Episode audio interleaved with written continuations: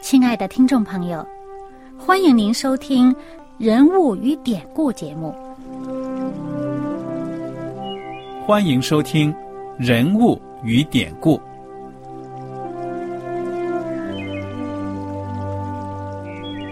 听众朋友们，当你读圣经的时候，不知道有没有过这样的想法？生活在几千年前的圣经人物，与我们这生活在二十一世纪的人有什么相关吗？那些古时候缔造了历史的伟人们，只是些令我们感叹而望尘莫及的对象吗？那些败坏了品德的小人和有负圣托的失败者，难道只是为了让我们嗤之以鼻吗？在这个人物与典故的节目里，我和小燕将与大家一起，通过圣经中的人物和他们的事迹，看看我们能从他们的故事中得到哪些启发，以便用正确的态度来对待我们每天所面对的生活和挑战。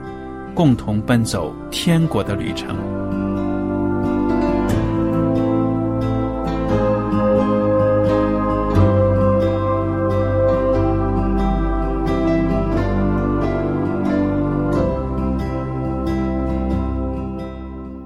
听众朋友们，我是艾德，我是小燕，大家好，欢迎您再一次收听我们的人物与典故节目。我们今天呢，要进入旧约圣经的。士师记的学习。上一讲我们学习完了约书亚记，知道呢，以色列人按照上帝的应许，真的是分到了迦南美地的很多山山水水。那么约书亚呢，在年纪达一百一十岁的时候呢，也在主内安歇了。那么接下来呢，这个以色列民族没有了元老首领。之后的日子怎么过呢？就到了《士师记》的记载了。士师这些人物呢，在英文里面好像翻译成法官一样，judges。这些士师呢，他们既不是国王，也不算是什么，可以说是怎么样呢？也不像摩西呀、约书亚这样的一种很有资格的元老，但是呢。毕竟也是上帝所拣选出来，一些领袖。对呀，能突出，好像是脱颖而出来的一些领袖，属于这个民族，有点是带领他们的这个，有点像民族英雄这种。嗯，对对。所以呢，我想就在这一段时期呢，也有相当长时间，有多长啊？好几百年吧。三百多年吧。对呀，那么事实就起着这种作用。我觉得这种从这个圣经看呢。这个以色列的国家，他们的政权呢，好像没有什么统一的政权的样子，也常常呢，因为以色列人的败坏、背弃上帝呢，也会受到外敌的入侵。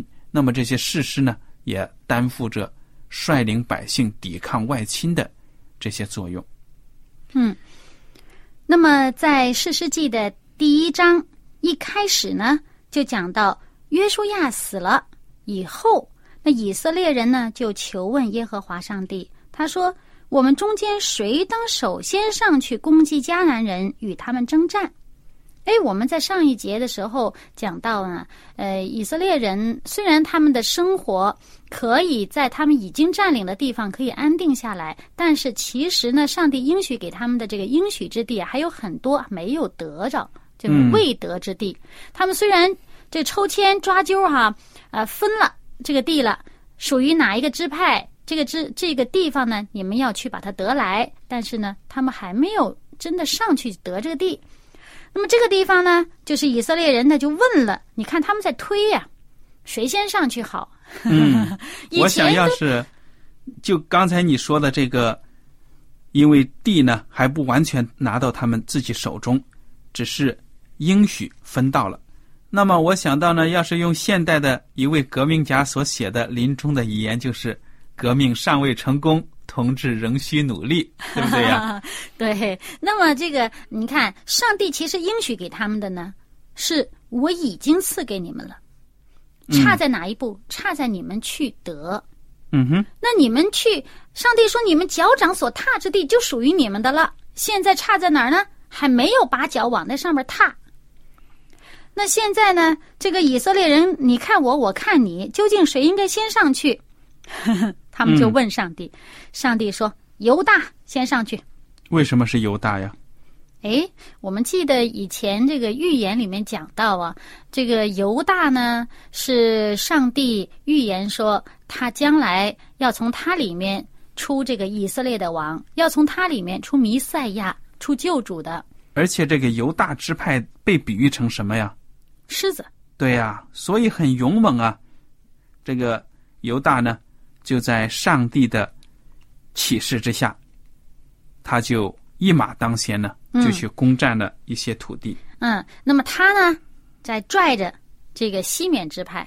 这怎么拽着西缅支派呢？因为我们如果看这个约书亚记十九章的这个这个第一节、第九节，就可以看到呢，这个呃西缅支派他们抓阄啊，抽到这个土地是在犹大支派的中间，就是这个外边这一圈都犹大的，西缅在中间，所以他们就一块走，一起行动。那犹大说：“那来，你跟我们一起上去哈，呃，帮我们打我们的地方，我们也帮你们打你们的地方。”咱们一起去得这个应许之地，好，他们就一起去打去了。结果呢，就大获全胜。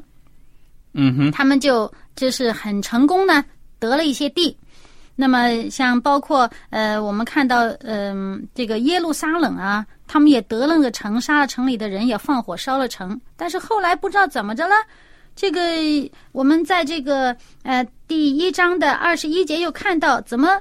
这个便雅悯人又没有把耶路撒冷的这个耶布斯人赶出去，耶路耶布斯人还是住在那儿，一直到最后到这个以色列人的第二个王这个大卫的时候，才真的把这个耶布斯人赶出去了。这个耶路撒冷成为真真正正这个呃以色列人的地方。我觉得这个《士师记》所描写的这个场景啊，那段时期有点像我们中国的。比如说春秋战国呀，或者是三国演义啊什么的。他们那时候城邦一个一个城啊，一个一个城基本上都是独立的。嗯，他们要一个城一个城的去打，其实也真是挺累的。不会说我打我打败一个王，整个这片地都归我，还不至于。他们一个一个打也是挺不容易的。那么打了就走，走了可能人家又回去了也说不定。对呀，所以我就看到呢，对于《史诗记》这卷书的学习呢。我们可能会有选择的进行，嗯因为有的时候那个人物啊什么的错综复杂，而且技术也不长。其实呢，我们就挑一些经典的跟听众们分享就可以了。对，那么讲到犹大的时候呢，诗诗记再一次强调这个呃犹大支派的这个加勒和他家里面的这个女儿女婿啊，呃，都是这个英勇的，都是英勇的上帝的这个儿女啊，他们因为。这个他们的忠心，所以呢，上帝就把这些地呢赐给他们。嗯，那么接下来呢，讲到这个约瑟家的人也是很努力，他们去这赶走了很多这个当地的迦南人，得了一些地啊。那么接下来呢，我们就看到这个第一章的后边呢，就讲了很多。哎，各个支派怎么都没有把那些人赶走呢？他们应许之地抓阄抽到的地方，哎，怎么和他他们混杂在一起住？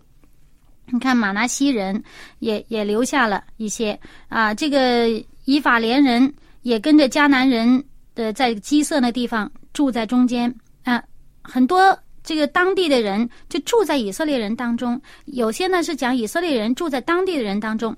其中最糟糕的，我们看到第这个三十四节的时候，有一个支派。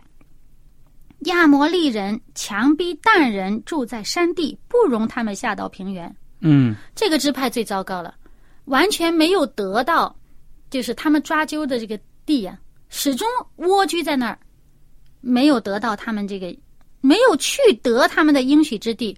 就我就觉得这里怎么读到这里就开始觉得，哎呀，以色列人怎么后继这后续无力了？这个这个怎么好像虎头蛇尾？我自己认为呢，你看看，打仗，一个民族进入另一个民族的地区，在历史上看来呢，你做占领军呢都是不容易的。嗯有的时候你想想，在过去啊二十世纪所发生的重大战争，一个国家不管他的军队再强大，如果侵略别人，想要完全的征服那地呢，实在是不容易的事情。比如说美国呀，在越南惨败，那现在呢，也有的这个战争啊，世界上看战争，作为一个占领军，真的要完全的征服一块土地、一个民族呢，实在是很难。那是不义的战争。在这里呢，上帝让以色列人赶出去的是那些他们在各方面是邪恶、恶贯满盈的民族，要把他们赶出去，要等于说是要让一个这个要净化那个地方，使一个就是呃有一个做人基本的。这个应该守的本分的这么一个民族住在那里，而以色列人呢，本来是蒙上帝祝福，因为他们听上帝的话啊，他们这个在品格上、道德上，呃，在他们这个生活习俗上面都是健康、是是是正直的民族。到了那个地方，但是呢，当他们在这个时候呢，已经开始开始不是那么听话了，显然。嗯，上帝叫他们把那些不对的那些东西去掉，啊，让他们把那些偶像、把当地的人所不好的那些邪恶的习俗去掉。他们没有做的这么彻底，没有做的这么干净彻底，以至于跟他们混杂在一起呢，最后就成了自己败坏的这个绊脚石了，成了自己品格的绊脚石了。我自己猜想啊，可能有三两个原因。第一就是刚才我说的，打仗确实很辛苦。嗯第二呢，就是说，以色列人呢，把这些人保留起来，为什么呢？有可能是心软了。你看到，哎呀，这些人呢是败将啊，怎么怎么着，我们就留着他，给他条活路。第三呢，他们想奴役这些人。你看，常常有一段话呢，最后一句在这每段成了服苦的人呐、成了服苦的人呢，就说他们把这些民族想利用他们干粗活。那是要是这样的话就不对，因为什么呢？上帝当初说，呃，什么样的人可以跟你们讲和，投降你们的，顺服上帝的这个律法，愿意归从上帝的人，你们可以把他们收降，对不对？那包括那个像畸变人就是这样的一个例子。那么，但是呢，那些人他是没有说自己呃投降或者说归从你们的话呢，你们应该把他们赶出去的。就是如果要跟你们打仗的，你们应该把他们赶出去的。对了，结果他们呢就互相的扯皮在中间，然后呢还有开始进行联络了，开始有这个婚姻嫁娶，这是后来就会讲到。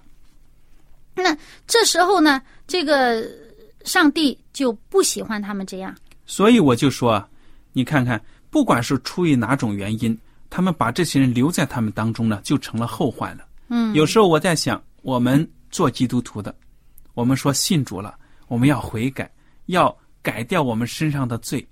结果有的时候呢，我们下决心改掉了一些罪呢，有一些我们自己却很喜欢，先保留着，啊，以后再说了或者怎么着。没想到呢，我们又成了这些罪的奴隶，对不对呀、嗯，其实我们看呢，即使这个英勇的像犹大人这样的哈，我们看这十九节，呃，第一章十九节也会看到，他也有一些这个呃平地上的居民没有赶出去的，是因为呢，他们有铁车。啊，这个铁车在当时那是一个非常非常呃先进的，比以色列人这个步兵要先进的这种呃武器、武器嗯装备啊、战争工具啊。这个马拉的铁车有点像我们这个坦克似的，对呀 这那人呢，这肉身的嘛，抵挡不住，可能也有这方面的关系吧。嗯，那么但是不管怎么说呢，以色列人容那些人留下来。你应该跟他们这个，即使容他们留下来，也应该应该泾渭分明吧？啊，不要学他们那些不对的东西。可是以色列人呢，当初在约书亚面前一再保证说，我们绝对不会背弃神耶和华上帝，我们一定是怎么怎么样。那约书亚就说了，说你们自己为自己的这个话做见证吧，你们的行为为你们的话做见证吧。结果我们就看现在这个第二章，第二章呢，就讲到约书亚去世之后呢，以色列人离弃了上帝。这老的一死，这些后代们呢就开始想起其他的这些歪门邪道了，拜假神。我们读一读吧。我想最重要是从这个第十一节开始，对不对啊？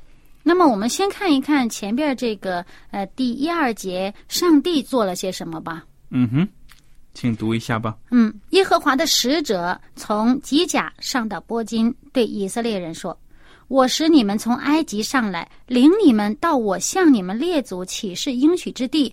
我又说，我永不弃，我永不废弃与你们所立的约。”你们也不可与这地的居民立约，要拆毁他们的祭坛。你们竟没有听从我的话，为何这样行呢？因此我又说，我必不将他们从你们面前赶出，他们必做你们肋下的荆棘，他们的神必做你们的网罗。这时候，以色列的百姓就听了这个上帝这个给他们的宣布的这话，就放声痛哭啊。嗯，所以你看到呢，也是有上帝的旨意的。有的时候人顺从自己的意思作恶的话呢，上帝就允许一些不好的事情发生。比如说这里面以色列人不作战了，不想把那些人赶出去了，他们愿意随从外邦人。那上帝说好，我任由你们自己呢，要吃这个罪的苦头。嗯，所以约书亚一死，第六到这个第十节呢，其实就是跟约书亚记一样，讲到他的约书亚的去世，对不对呀？嗯，我们看这个第七节，就讲到呢，约书亚死后，那些见耶和华为以色列人所行大事的长老还在的时候，百姓都侍奉耶和华。嗯，老人都在的时候呢，这些人呢还听话。嗯，那么之后呢？就不行了。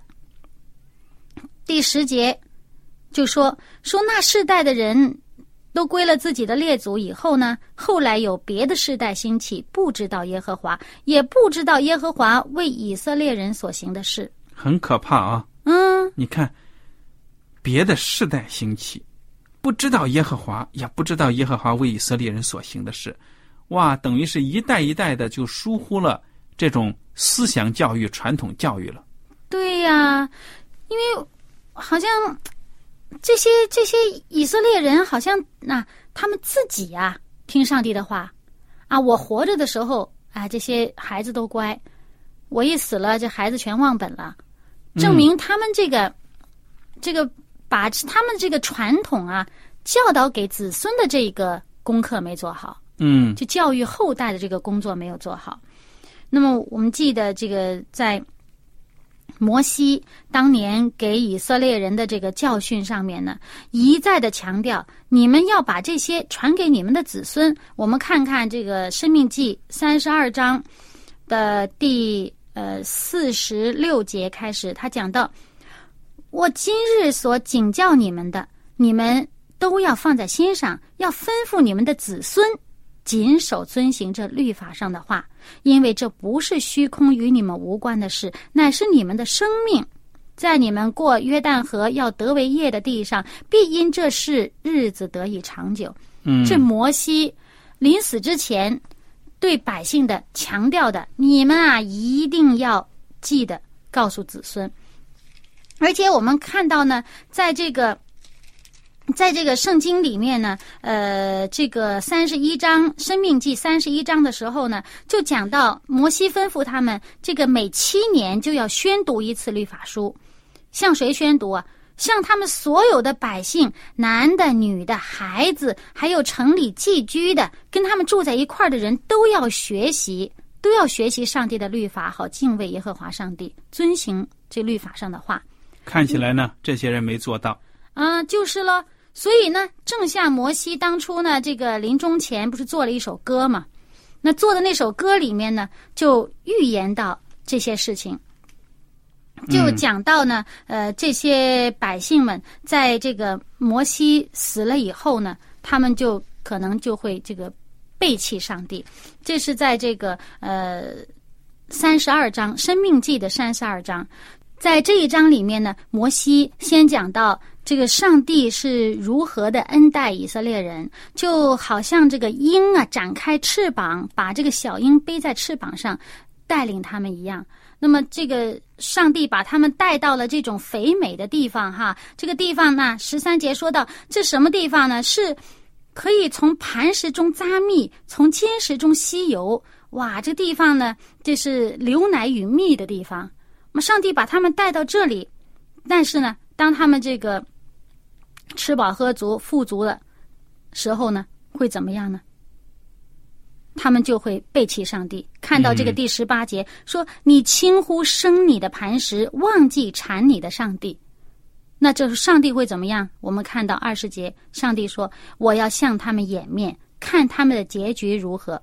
他们本是极乖僻的族类，心中无诚实的儿女。”嗯，然后就讲到呢，这个这些以色列人到最后，他们就会。自食其果，因为上帝不再理会他们的时候，上帝从他们撤出保护的时候呢，这些人就要承担自己作恶的这个结果。那么，但是当他们苦的时候，我们看三十六节，耶和华见他百姓毫无能力，无论困住的、自由的都没有剩下，就必为他们伸冤，为他的仆人后悔。那这里就讲到，上帝呢，在这个时候，当他们如果回头投靠。上帝这个磐石的时候，上帝就会为他们伸冤，仍然救他们。嗯，所以我们看到这个以色列人呢，离开了上帝，日子真的不好过。嗯，那是世纪第二章第十一节就描写到，以色列人行耶和华眼中看为恶的事，去侍奉诸巴利。诸就是各位。巴利呢，就是假神的意思，对不对啊？嗯嗯嗯。离弃了领他们出埃及地的耶和华，他们列祖的上帝，去叩拜别神，就是四围列国的神，惹耶和华发怒。然后呢，又讲他去拜其他的神。十四节，耶和华的怒气向以色列人发作，就把他们交在抢夺他们的人手中，又将他们赋予四围仇敌的手中，甚至他们在仇敌面前再不能站立得住。